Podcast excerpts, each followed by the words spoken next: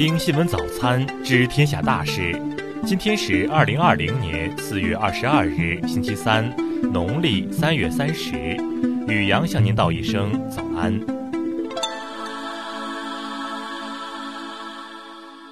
先来关注头条新闻：特朗普可能有五万到六万美国人死于疫情，本来可能有一百万。当地时间四月二十日，美国总统特朗普在白宫例行疫情简报会上表示，预计将有五万到六万美国人死于新冠肺炎，这一数字低于此前预测的水平。特朗普说：“我听说现在我们正朝着五万人发展，或者可能有六万人，这个数字太高了。我总是这么说，太高了。”但我们正朝着五万到六万人发展，这相对于此前预测的十万人是低的。他补充称，如果我们不采取目前的措施，本来会有一百万人或两百万人死亡，甚至更多。另据彭博社报道，美国国立卫生院过敏和传染病研究所所长安东尼·福奇三月底曾表示。新冠肺炎疫情在美国可能最终会造成十到二十万人死亡。他表示，这一预判有可能随时改变。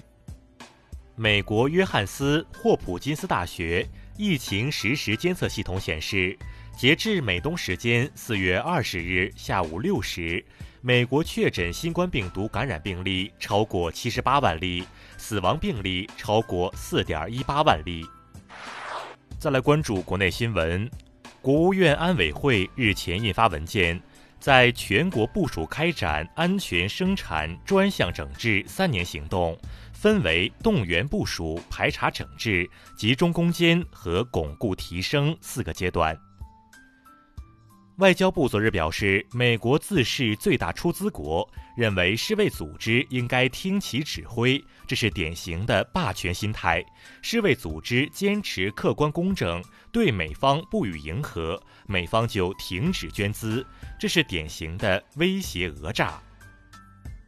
据农业农村部监测，三月份生猪产销秩序基本恢复。全国生猪生产继续向好，主要生产指标好于二月份，猪肉市场价格连续八周回落。生态环境部消息，截至本月十八日，全国医疗废物处置能力为每天六千一百吨，相比疫情前的每天四千九百零二点八吨，增加了每天一千一百九十七点二吨。工信部消息，一季度电信业务收入累计完成三千三百八十三亿元，同比增长百分之一点八，增速同比提高零点八个百分点。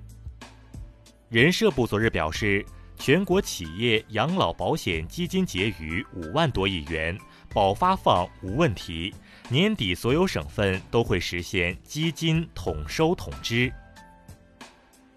数据显示，二零一九年我国共立案打击涉嫌非法集资刑事案件五千八百八十八起，涉案金额五千四百三十四点二亿元人民币。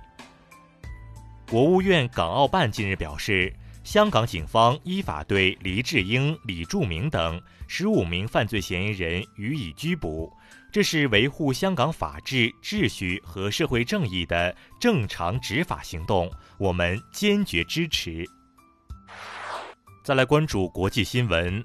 美国总统特朗普当地时间二十日宣布，鉴于新冠疫情袭击，为保护美国公民就业，他将签署行政命令，暂时叫停所有移民进入美国。美国国土安全部二十日宣布，为应对新冠疫情，美国与加拿大和墨西哥边境的非必要旅行。限制延长三十天。世界贸易组织和世界卫生组织二十日发表共同声明，强调将携手努力确保包括重要医疗物资在内的抗疫产品和服务能够正常跨境流动。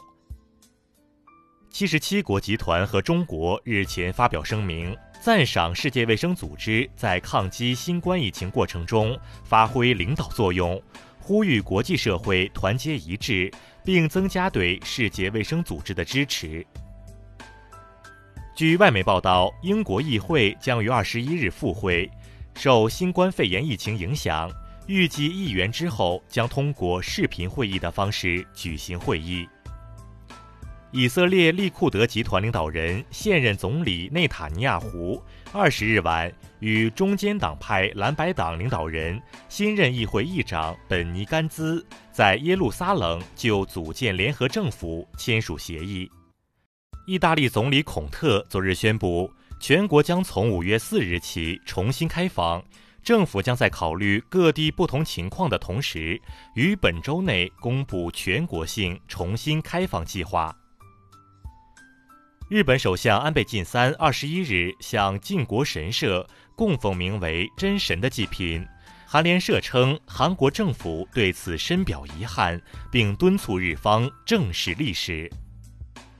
再来关注社会民生新闻，武汉市体育局近日发布文件称，将按照分区分级、分类分时原则，开放室外、室内各类公共体育场所。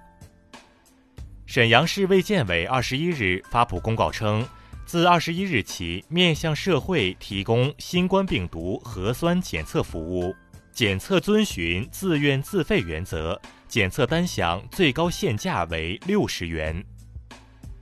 西昌市护林防火指挥部办公室二十一日上午表示，经多方努力，樟木泾镇山火明火已全部扑灭，目前已进入烟点清理阶段。近日，广东一男子在公路上连续用头和身体多次撞向轿车，经检查，男子自制力欠缺。目前，公安机关已将男子交给家属，并要求严加看管治疗。二零二零年第一季度全国招聘求职一百个短缺职业排行日前发布，前五名分别为营销员、快递员、餐厅服务员、保安员、包装工。再来关注文化体育新闻。国际乒联昨日公布了由球迷票选的二十一世纪最强女乒五人梦之队，张怡宁、丁宁、刘诗雯、陈梦占据四席，最后一席归属了日本选手伊藤美诚。阿森纳官方昨日宣布，一线队球员和教练自愿降薪百分之十二点五。在新冠疫情爆发后，阿森纳成为首支集体降薪的英超球队。第十七次全民阅读调查显示，二零一九年我国成年国民各媒介综合阅读率保持增长势头，但纸质图书和电子书的阅读量有所下降。内蒙古自治区文物局近日通报了千年辽塔修缮滞后情况。同时表示，下个月将完成修缮方案，立即启动白塔修缮工程。以上就是今天新闻早餐的全部内容。如果您觉得节目不错，请点击再看按钮。咱们明天不见不散。